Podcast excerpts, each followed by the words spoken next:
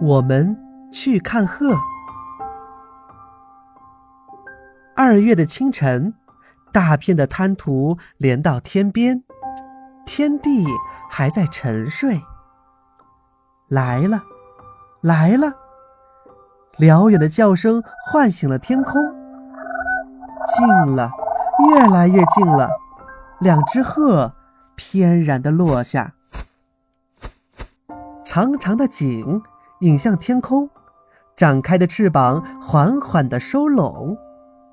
两只鹤一前一后，踱着优雅的步子，偶尔它们也会伸个懒腰，扑棱翅膀跳几个舞步，翅间好似颤动的音符。这个时候，它们好像是饿了，它们低下头来啄食，又不时地抬起头来四下的张望。突然，呼啦啦，扑棱棱。一大群鹤从天外飞来，就像赶赴一场盛会一样。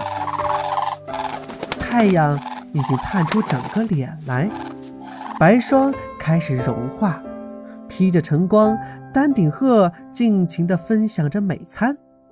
它们鸣着、唱着，啄着、走着，欢腾着、雀跃着，直到阳光变得热烈，宴会。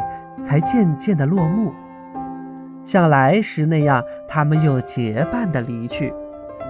最后离去的是一家三口，鹤爸爸四处的张望，只是为了守护还在吃东西的鹤妈妈和鹤宝宝。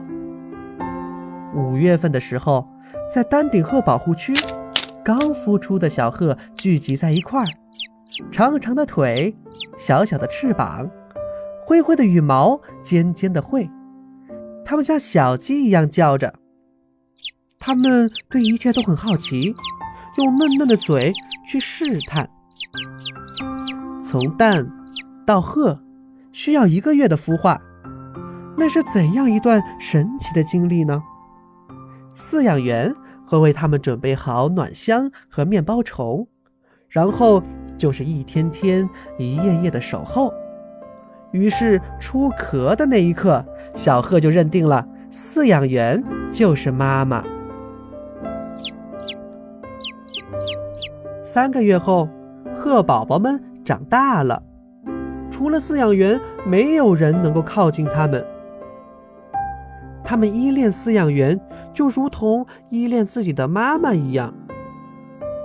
它们开始小心翼翼地飞，一开始会飞得很低。慢慢的，就会越飞越高。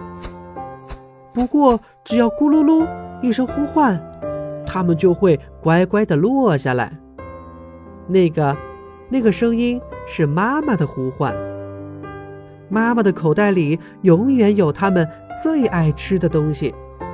到了十月份，鹤长大了，一对对相亲相爱。据说，鹤的一生。只爱一个，至死不渝。迁徙的队伍已经集合好了，飞吧，向着温暖的南方进发，直到明年的二月份再飞回来。你们看，长空中一行身影，伴着几声长鸣，慢慢的飞远了。